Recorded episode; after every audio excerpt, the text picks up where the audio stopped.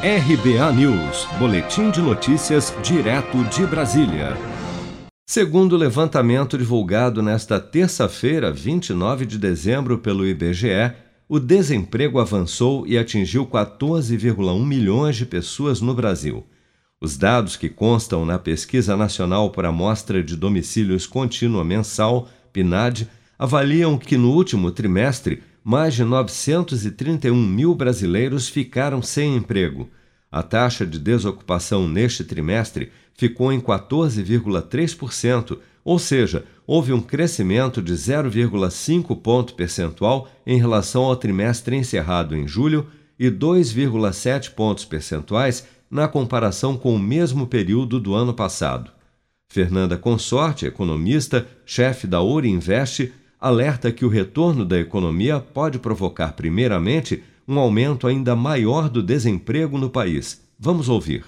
São dois, dois pontos a se analisarem desse, desses números. O primeiro é que o próprio 14% é um número que incomoda, né? É uma taxa de desemprego de dois dígitos para qualquer país é uma taxa de desemprego ruim. E o segundo é que a gente sabe que pode ser muito maior. E daí, é, num cenário em que a economia vai voltando, né, a gente vai ter é, é, uma, uma, retomada das atividades econômicas, né? Vamos supor, num cenário que a vacina chegue, enfim, esse número primeiro deve piorar para depois somente começar a voltar para trás. Então, eu acho que o mercado de trabalho é, é, um, é um problema, ou pelo menos um obstáculo para crescimento econômico em 2021.